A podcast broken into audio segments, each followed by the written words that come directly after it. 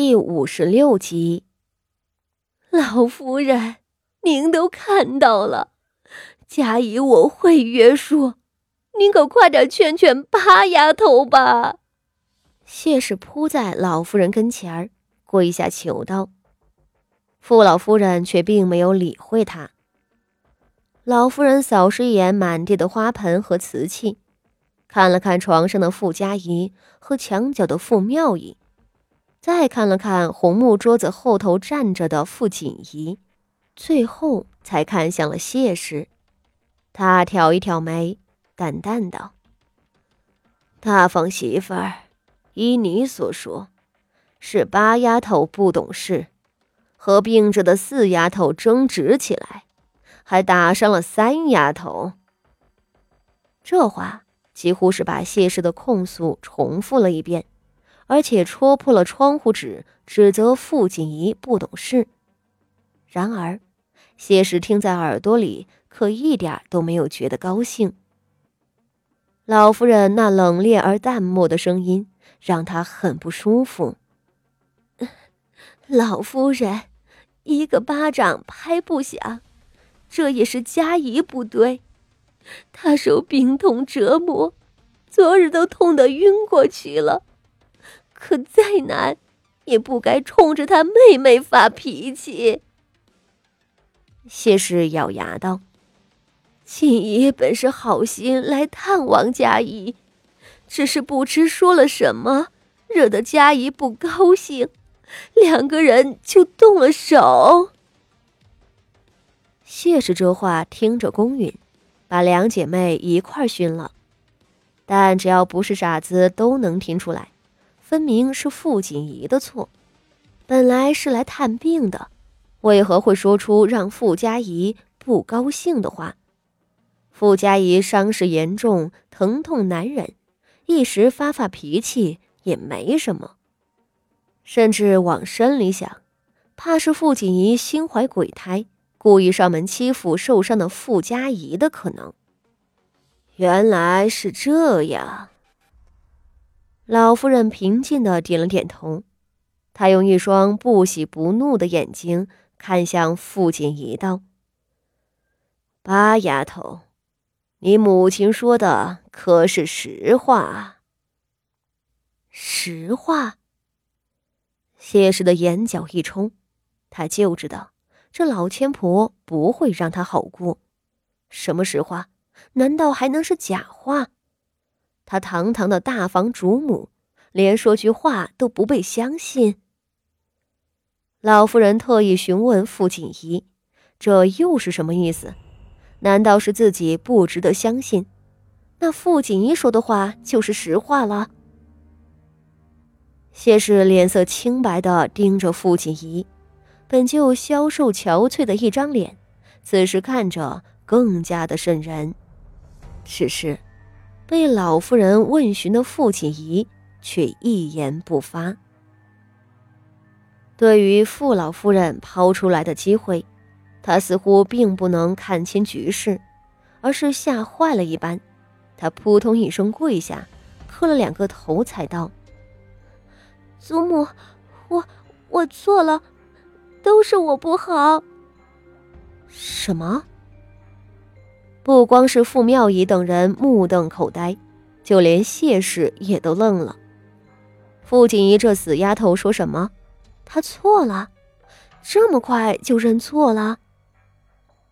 谢氏的脸颊都开始抽搐，他颠倒是非，拉傅锦仪来做替罪羊。为此，他可是绞尽脑汁的预备了大通的说辞。可现在，傅锦仪干脆的大包大揽。自个儿把罪责扣到了头上，这傅锦仪的脑子不会烧了吧？祖母，是我不对，是我不知礼数，冒犯了四姐姐。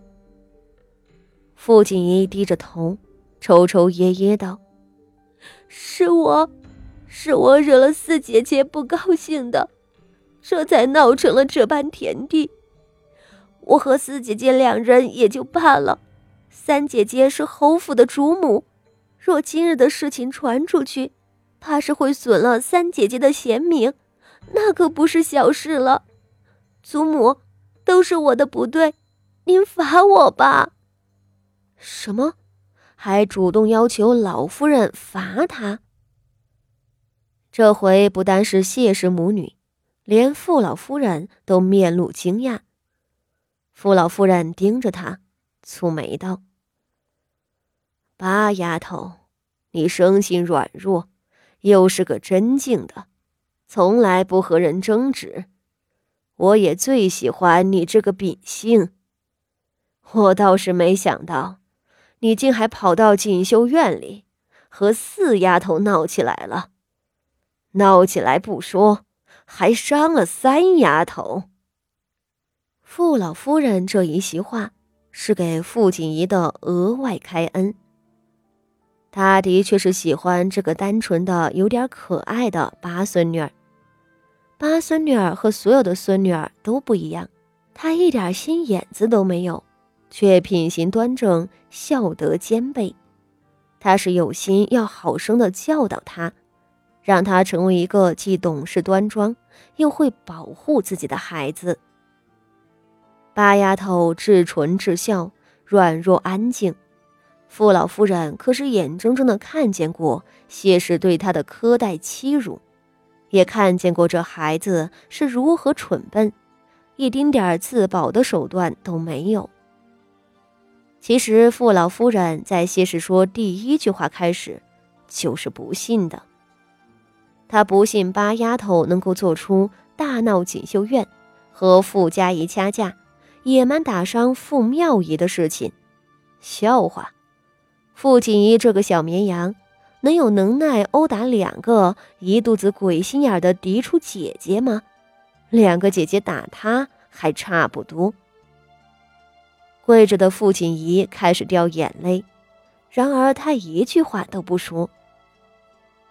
八丫头，你应该知道，你殴打嫡姐，大闹锦绣院，按照咱们傅家的规矩是要动家法的。